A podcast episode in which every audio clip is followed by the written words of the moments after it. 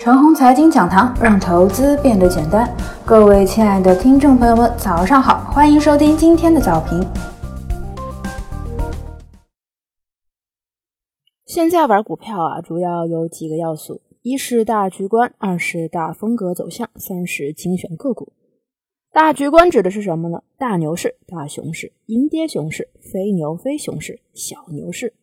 那么现在是什么市呢？我这么说吧，阴跌熊市呢是二零一八年已经过去了，现在啊是改革为新的经济铺路阶段的非牛非熊阶段。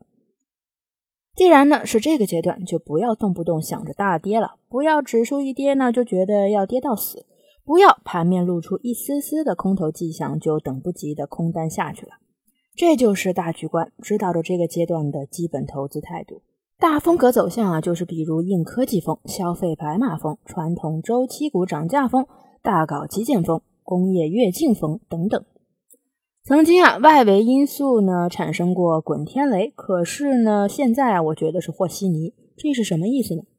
以前呢，这些外围呢会带来风险，现在呢，以前呢这些外围呢会带来风险，但是现在呢并不会了，而是仅仅呢起到搅和的作用。就是啊，把短期盘面的预期搅乱，让人无所适从。之前呢都在等十五日的靴子落地，我觉得呢就是笑话。明显可以忽略的东西啊，偏要看得这么重。投资啊不是小事儿，不是说没有主见、没有格局，跟着指数和盘面的短期信息和盘面短期一开一闭的走势就能够成功的。曾经啊，中国股市的资产类别呢比较单一，就好比一架车啊拉着指数。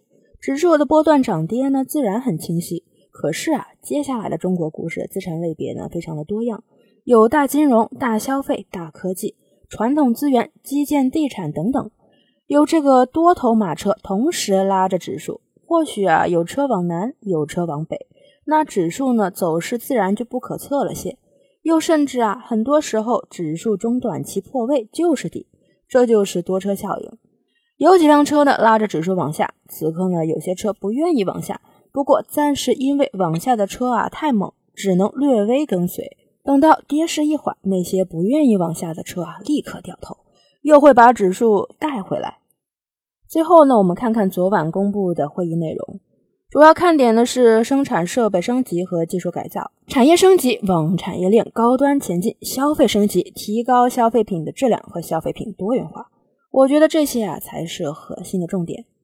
以上就是我们今天的全部内容，祝大家股票涨停。